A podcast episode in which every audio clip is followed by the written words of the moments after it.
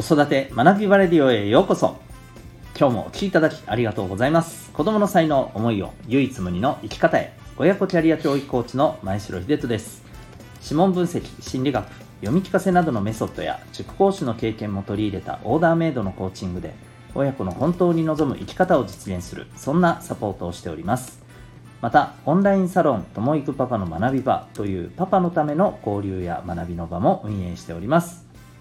このチャンネルでは家庭お仕事どちらも充実させたいそんな思いを持ってるママさんパパさんを応援する情報メッセージを毎日配信しております。今日は第356回でございます、えー、本当に寄り添うということ続編でお送りしていきたいと思います。本題の前にお知らせをさせてください。指紋の、えー、個別のカウンセリング、えー、随時受け付けております。えー、もうこの放送でも何回かあの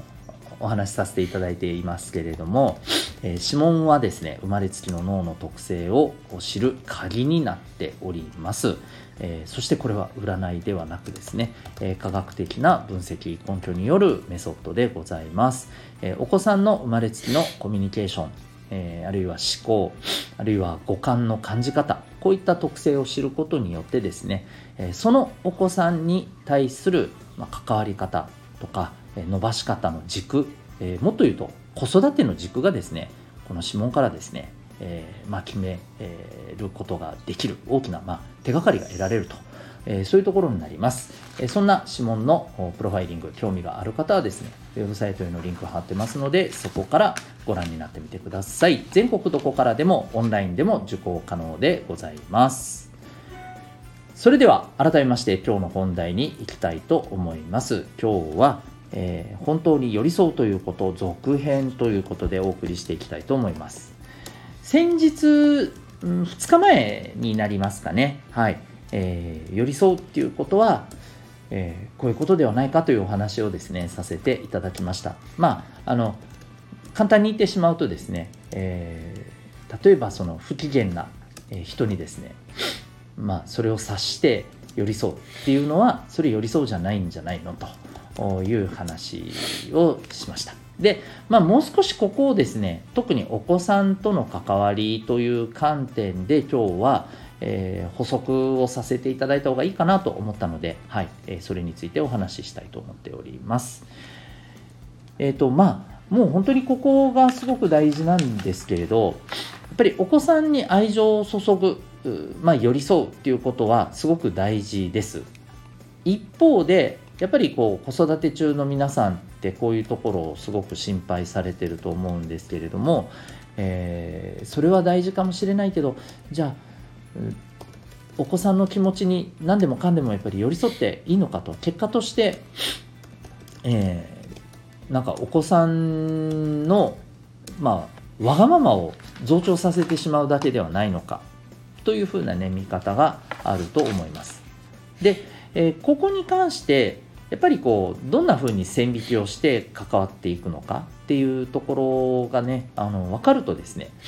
あの関わりやすいんじゃないかなと思うんですよね。でそこについてのポイントっていうのはですね、えー、感情を理解することと感情に振り回されることどっちになってるかなっていうこれ判断を常に軸として持つといいんじゃないかと思います。まあ、例えばあのよく言われる2歳とか3歳のですね、えー、イヤイヤ期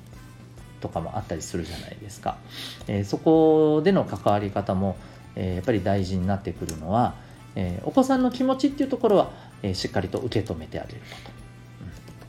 だけれども、えー、それに対してじゃあ、えこうしたいって言ったら、えこうじゃあこうしましょうって全部それに従うのかっていうとそこではないよねと。それは振り回されているのではないですかっていう話なんですよね。うん。まあ、かといって全くねあの感情だけただ受け止めて、え全く聞かないっていうのもそれは、えそれは寄り添ってるっていうのかというとまたちょっとね、えー、ここってやっぱり難しいと思うんですよ。うん、ですのでまずあの一つはですね、えー、感情を理解するっていうことと振り回されていないかな特にこの振り回されていないかなっていう視点は常に持つべきだと思います。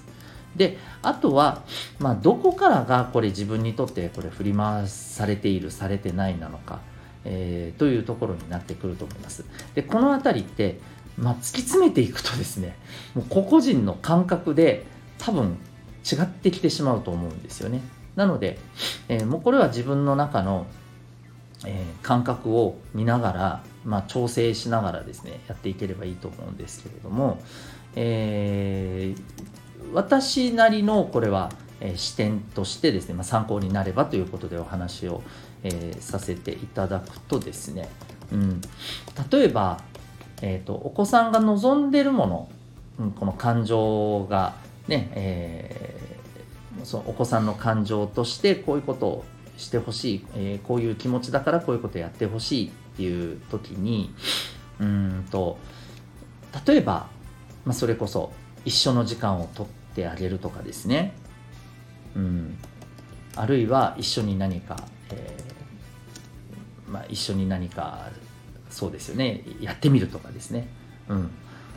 例えばこういったことをお子さんが望んでいる時に、えー、そこに寄り添っていくっていうことは僕はあの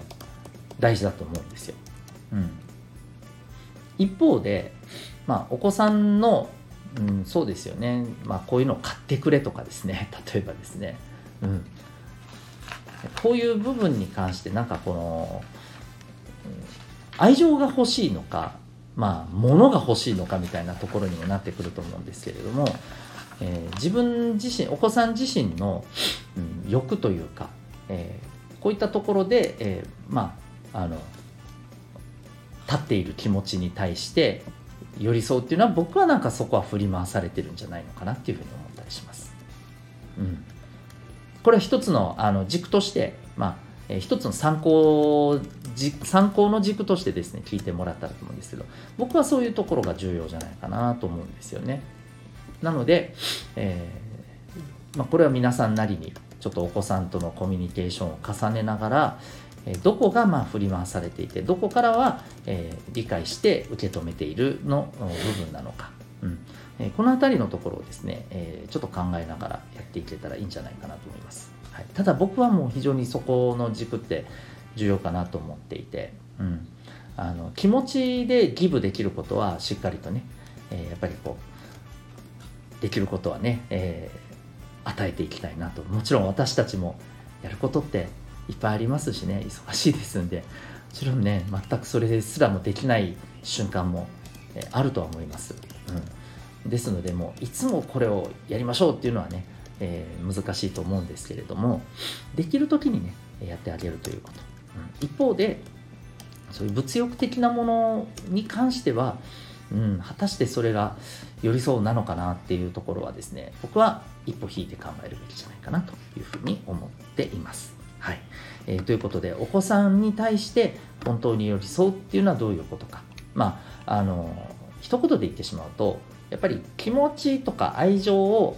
与えていくこと、うん、それが寄り添うであってえー、そうじゃない欲とかこういったものに寄り添おうとするとそれは振り回されるになってしまうんじゃないかなというふうに思います。はい、ぜひこの辺りですね、えー、ご自身のお子さんご自身の中の感覚とお子さんとのコミュニケーションを通しながらですね、えー、試行錯誤しながら作っていってもらえたらいいんじゃないかなと思います。というわけで今日はですね本当に寄り添うということ続編というテーマでお送りいたしました。今日も最後までお聴きいただきありがとうございました。また次回の放送でお会いいたしましょう。学び大きい一日を